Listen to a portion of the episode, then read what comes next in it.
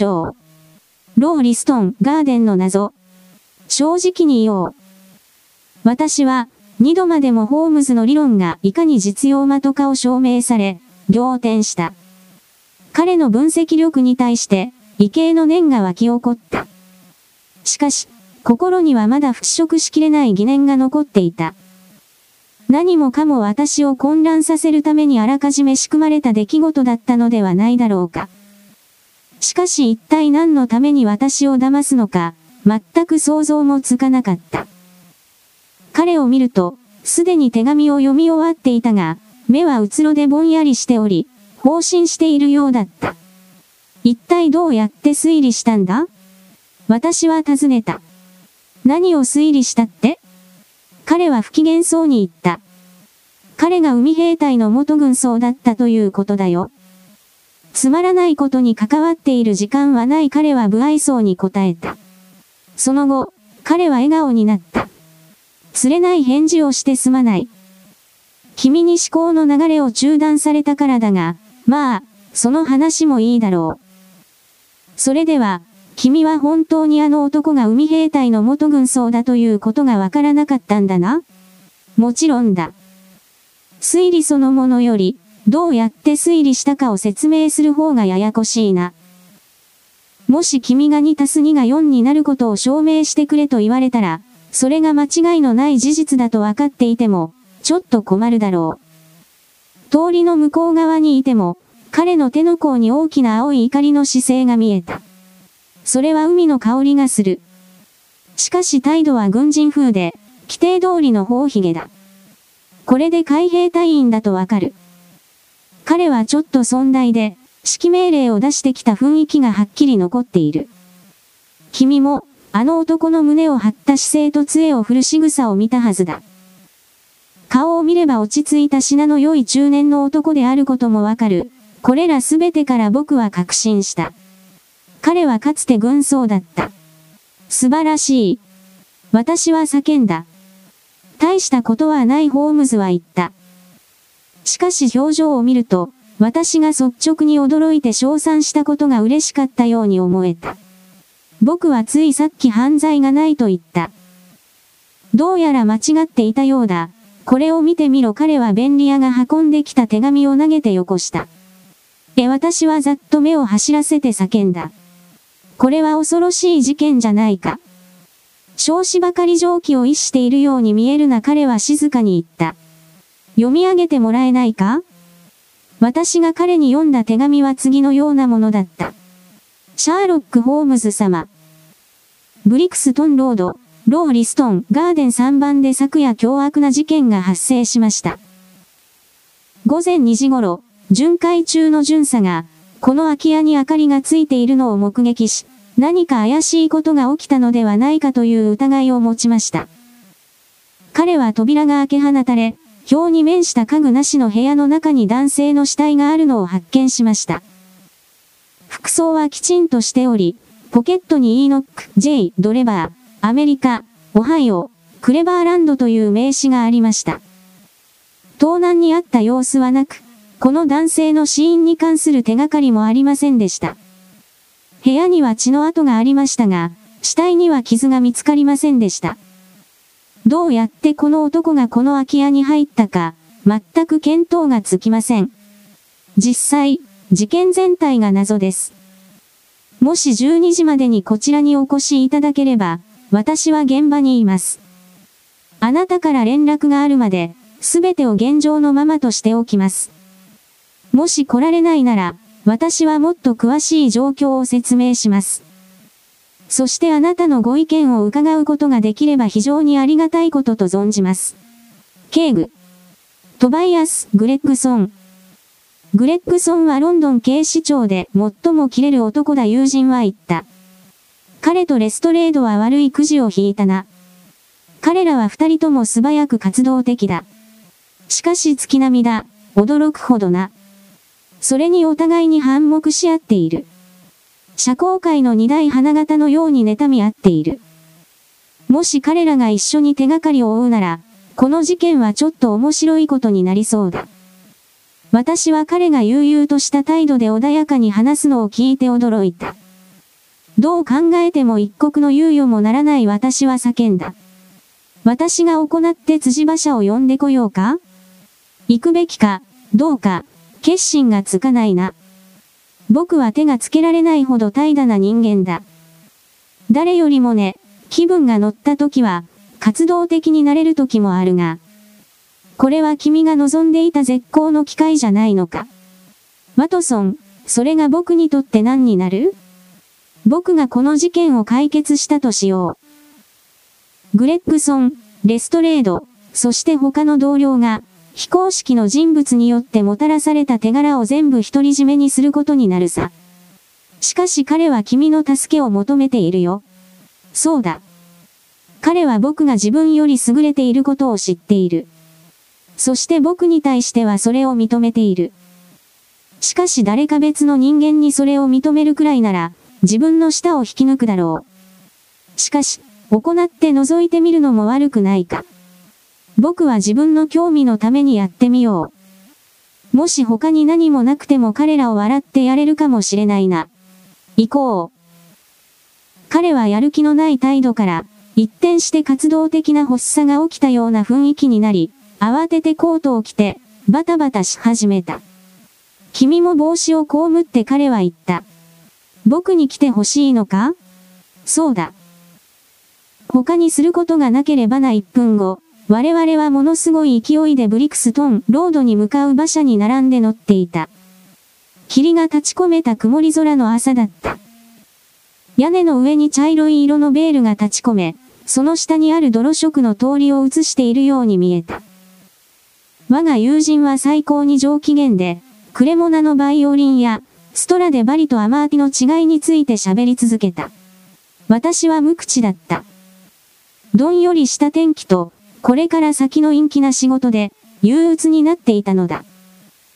君は、目の前の問題についてあまり考えていないようだが私はついにホームズの音楽論考を遮っていった。まだデータがない彼は答えた。すべての証拠をつかむ前に理論を組み立てるのは大きな誤りだ。歪んだ見解になる。データはすぐに手に入るだろう私は指で示しながら言った。これがブリクストンロードだ。そしてもし大きな間違いをしていなければ、あれが問題の家だ。そうだな。止めろ、魚者、止めろ。家はそこからまだ100ヤードはあったが、彼は降りると言って聞かず、残りは徒歩で行くことになった。第3ローリンストンガーデンは、不気味でおどろおどろしい建物だった。それは通りから少し入り込んだところに立っている試験のうちの1軒だった。人が住んでいる家が2軒で、空き家が2軒だった。空き家は1階から3階まで、うつろで物寂しく陰気な窓が並んでおり、汚れた窓ガラスのところどころに、菓子屋の看板が白内障のようにぼんやりと浮かんでいる以外、何も見えなかった。家と通りの間の小さな庭には、ところどころ色の悪い草が生い茂っていた。その庭を横切って黄色い色の細い道が通っていた。道は、土と砂利を混ぜたものでできているらしかった。昨夜中降り続いていた雨に濡れて、どこもかしこもびしょびしょだった。庭の境界には3フィートの高さのレンガ塀があり、その上に木製の手すりがついていた。この塀に屈強な巡査がもたれかかっていて、その周りに少人数の野じ馬が塊になっていた。彼らは首を突き出して目を凝らし、宙で起きていることをちょっとでも見ようと、無駄な努力をしていた。私は、シャーロック・ホームズが直ちに家の中に駆け込んで、すぐこの事件の調査に入るものと予想していた。彼の態度はそれまでと変わらないように見えた。この状況下では、私には気取っているように見えたほど彼は無頓着な様子で、歩道をゆっくり行ったり来たりし、地面、空、向かい側の家、一連の手すりをぼんやりと見た。この調査を終えると、彼は視線を地面にから離さずゆっくりと小道を進んだ。小道というよりも脇に生えている草の上を歩いていた。彼は二度立ち止まった。そして一度、彼は微笑み、満足そうな叫びを上げるのが聞こえた。濡れた粘土っぽい土の上にたくさんの足跡が残されていた。しかし警察がその上を行ったり来たりしていたので、ホームズがそこからどのようにして何かを読み取れるのか、見当もつかなかった。それでも彼の観察力がいかに鋭く、素早いかということを思い知らされていたので、私には何も見えなくても、ホームズがそこから非常に多くの情報を読み取れるのは間違いなかった。我々は家の戸口で、手帳を手にした男と出会った。背が高く、顔は白く、髪は甘色だった。彼は駆け寄ってくると、興奮してホームズの手をしっかりと握った。お越しいただいて本当にありがとうございます彼は言った。何もかもそのままの状態で残しています。あれはどうなんだ？ホームズは小道を指して答えた。もし野牛の群れが通っても、これ以上めちゃめちゃにはできん。しかしグレッグソン、当然自分なりの結論が出たから、君はこれを許可したんだろうな。私は家の中でやることがいっぱいあったので警部は言い訳するように言った。同僚のレストレードもここに来ています。この件については彼に任せていました。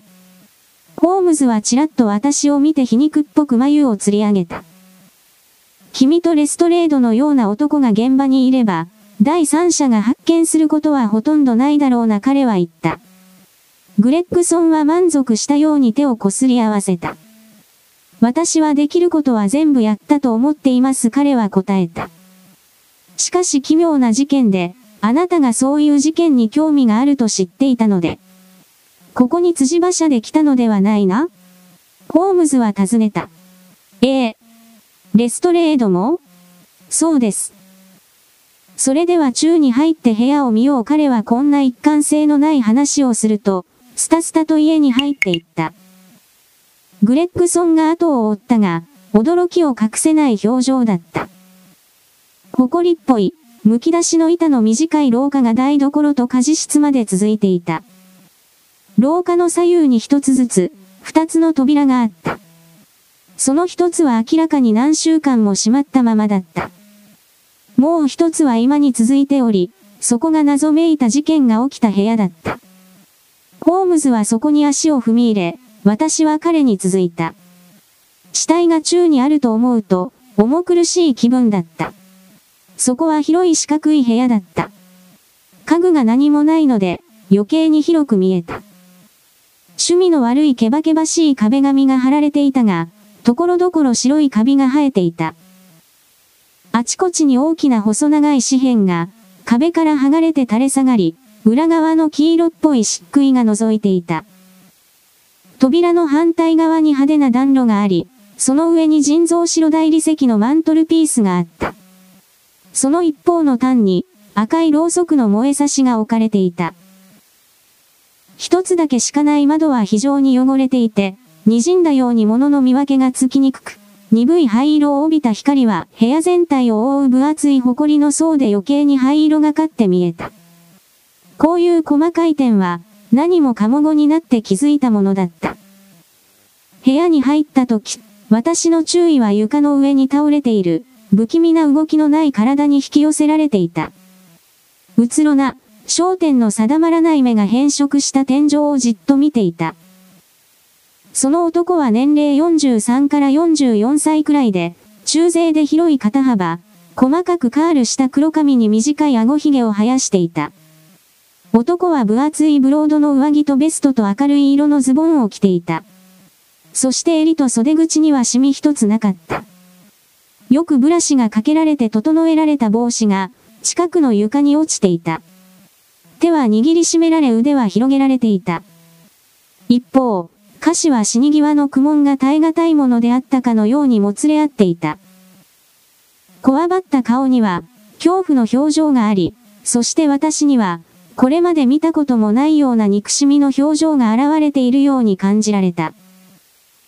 この不愉快な恐ろしい顔の歪みと、狭い額、重い鼻、突き出た顎とが相まって、まるで奇妙な猿か類人猿のような形相になっていた。その印象は、のたうつような不自然な姿勢によって、さらに強められていた。私は、いろいろな死体を目にしてきたが、このロンドン郊外の主要幹線道路の一つに面した暗い汚れた部屋の中以上に、恐ろしい様相の死体に出会ったことはなかった。相変わらず痩せたネズミのようなレストレードが、戸の口の側に立っており、ホームズと私に挨拶した。この事件は騒ぎになりますね彼は言った。これまで見た中で一番です。ベテランの私が見た中でね。手がかりはないのか？グレッグソンが言った。全くレストレードが合図を打った。シャーロック・ホームズは死体に近寄ってひざまずき、熱心に調べた。どこにも怪我がないというのは確かか？彼はそこら中落ちている血痕や血しぶきを指さして尋ねた。間違いありません。二人の警部は叫んだ。ではもちろん、その血は第二の人物のものだ。もしこれが殺人ならおそらく殺人犯のものに違いない。これはユトレヒトで1834年に起きたバン・ジャンセンにまつわる状況を思い起こさせるな。この事件を覚えているか、グレッグソンいいえ。読んでおくことだ。本当にそうするべきだ。太陽の下に新しいものは何もない。これまでもいつもそうだった。話しながら、彼は素早い指をあちらこちらへと、隅々まで走らせた。私がすでに述べたのと同時、遠くを眺めるような視線のまま、彼は手触りを確かめ、押し、ボタンを外し、調べた。この調査はあまりにも手早く、彼がどれほど詳細な調査をしているか、見ていてもほとんどわからないほどだった。彼は最後に死体の口の匂いを嗅ぎ、エナメル靴の靴底をちょっと見た。死体は全く動かしていないな？彼は尋ねた。調査に必要な範囲以上にはもう安置所に運んでいいよ彼は言った。これ以上、何も見つけられるものはない。グレッグソンは担架を用意しており、4人の部下が近くにいた。彼が声をかけると、この部下が部屋に入ってきて、男を持ち上げ、運び出した。死体を持ち上げたとき、指輪が落ちて床を転がっていった。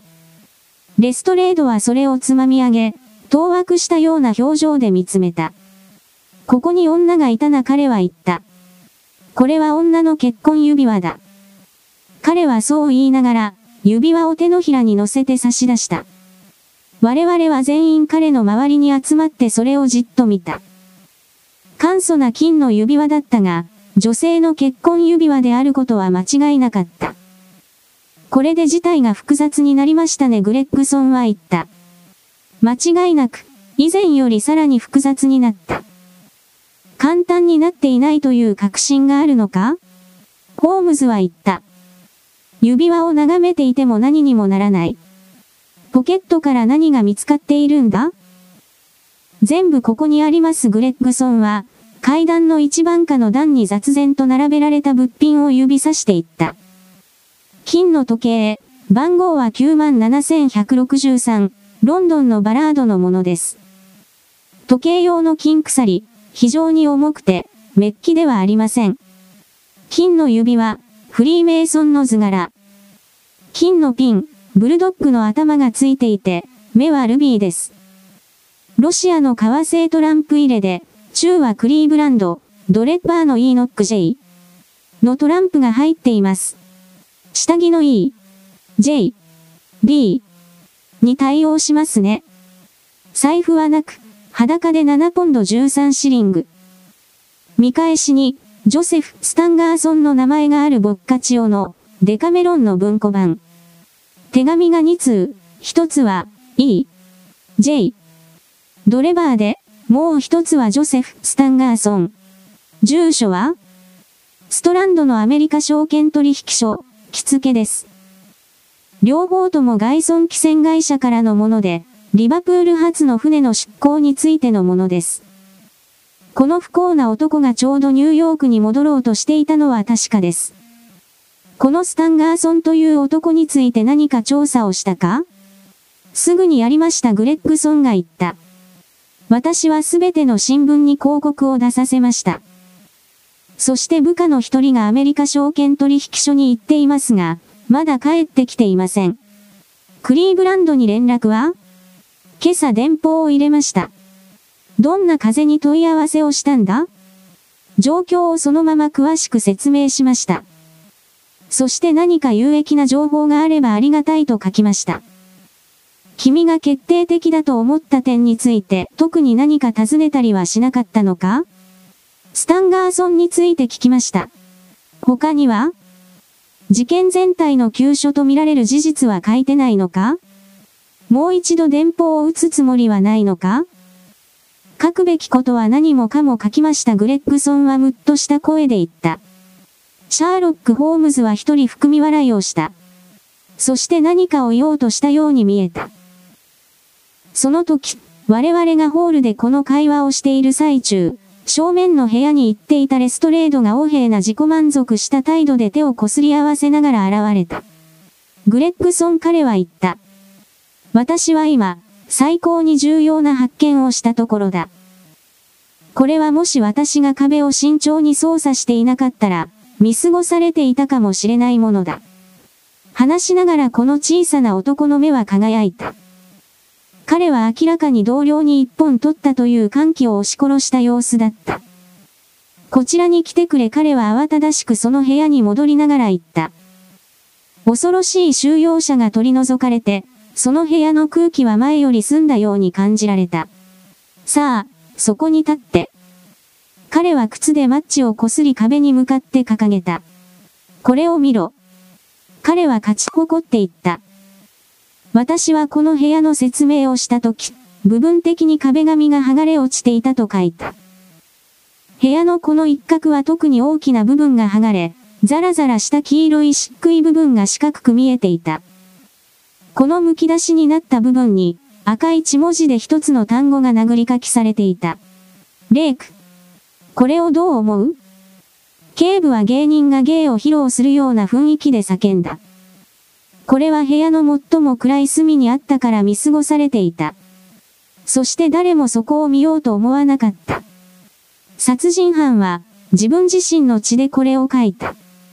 壁を滴るこの汚れを見ろ。これでともかく自殺の線はなくなった。なぜ書く場所として、この隅が選ばれたか、教えよう。マントルピースの上のろうそくを見ろ。これを書いたとき、あれに火がついていた。そして、あのろうそくが灯されていれば、この隅は、壁の一番暗い部分ではなく、一番明るい部分だったはずだ。君が見つけたものに、今何の意味がある？グレッグソンは、それがどうしたというような声で尋ねた。意味？わからんのか。その意味は、これを書いた奴が、女性名のレイチェル、ラチェルと書くつもりだったということだ。しかし、この男、いや女かもしれんが、若き終わる前に邪魔された。覚えておくといい。この事件が解決されたとき、レイチェルという名前の女性が事件に関係していたことがわかるだろう。お笑いになるのは大いに結構だ。シャーロック・ホームズさん。あなたは非常に頭が切れるかもしれない。しかし所詮、経験を積んだ猟犬には敵はない。本当に申し訳ない。急に大爆笑してレストレードの機嫌を損ねていたホームズが言った。確かに君は初めてこれを見つける手柄を立てた。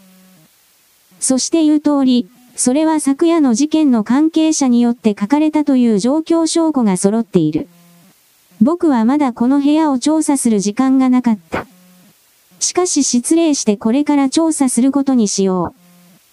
彼はこう言いながら、ポケットから巻き尺と大きな丸い拡大鏡をさっと取り出した。この二つの器具を手に彼は音もなく部屋の中を駆け回った。時には立ち止まり、稀にひざまずき、一度はうつ伏せに寝そべった。彼はこの仕事に非常に熱中していたので、我々の存在を忘れているようだった。彼はその間、ずっと小さな声でブツブツと独り言を言い、次々に、簡単のうめき声、口笛、進捗と希望を思わせる小さな叫び声を上げ続けていた。その姿を見れば嫌おなしによく調教された純血種の猟犬を思い起こさずに入られなかった。まるで、熱心に鼻を鳴らし、見失った匂いに出会うまで、獲物が隠れた藪の中を素早く探し回る猟犬の姿そのものだった。20分以上、彼は調査を続けた。私には完全に見えない痕跡と痕跡の間の距離を非常に気を使って几帳面に計測した。そして時には同じように理解に苦しむ態度で巻き尺を壁に当てた。ある場所で、彼は床から慎重に小さな灰色の埃を集め、封筒に入れてしまった。最後に彼は拡大鏡で壁の単語を調べ、一つ一つの文字を非常に綿密に、正確に、徹底的に、調査した。それが終わると、彼は巻き尺と拡大鏡をポケットに戻した。満足した様子だった。天才とは無限に努力できる能力だと言われるが彼は微笑んで言った。これは非常に悪い定義だ。しかしそれでも探偵の仕事にはこれが当てはまる。グレッグソンとレストレードは、アマチュア仲間の行動を非常に興味深く、幾ばくかの軽蔑を込めて、じっと見ていた。しかし、どうやら二人は、私が徐々に気づき始めていたある事実を正しく認識できなかったようだ。それは、シャーロック・ホームズのどんなわずかな動作も、すべて何かはっきりした実用的な目的があるということだ。何かわかりましたか？二人が尋ねた。もし僕がわざわざ出しゃばって手伝いすれば、せっかくの手柄を横取りするかもしれないホームズは言った。君たちは非常によくやっているので、誰かに横槍を入れられたら不愉快だろう話しているとき、彼の声は皮肉たっぷりだった。今後、君たちの捜査の進捗状況を教えてもらえば彼は続けた。喜んで僕ができる限りの手助けをさせてもらうよ。それまでの間、僕は死体を見つけた巡査と話がしたい。名前と住所を教えてもらえるか？レストレードは手帳に目をやった。ジョン・ランセ彼は言った。彼は現在非番です。ケンジントン、パーク、ゲートのオードリー、コート46に行けば会えるでしょう。ホームズはこの住所を書き留めた。行こう、先生彼は言った。行ってこの男に会おう。そうだ、一つこの事件で助けになるかもしれないことを言っておこう彼は二人の警部の方を向いてこう続けた。これは殺人だ。そして殺人犯は男だ。犯人は身長が6フィート以上の壮年の男だ。背丈の割には足が小さい。ごわごわしたつま先が角張った靴を履いていて、鳥血のポリの葉巻を吸う。犯人は殺された男と一緒に四輪の辻馬車でここに来た。その馬車を引いていた馬は、蹄鉄の三つが古く、右前足の一つが新しい。殺人犯はまず間違いなく血色の良い顔で、彼の右手の爪は非常に長い。これらはちょっとした目安に過ぎないが、君たちの助けになるかもしれない。レストレードとグレッグソンは疑わしそうに笑って、お互いを見合った。この男が殺害されたとすれば、どういう方法で？レストレードが聞いた。毒だシャーロック・ホームズはぶっきらぼうに言った。そしてつかつかと歩いていった。もう一つ、レストレード彼は戸口で振り返って、付け加えた。レイクはドイツ語で、復讐だ。レイチェル・ジョーを探して時間を無駄にしないようにな。こう言い残すと、彼は口をポカンと開けた二人のライバルを残して立ち去った。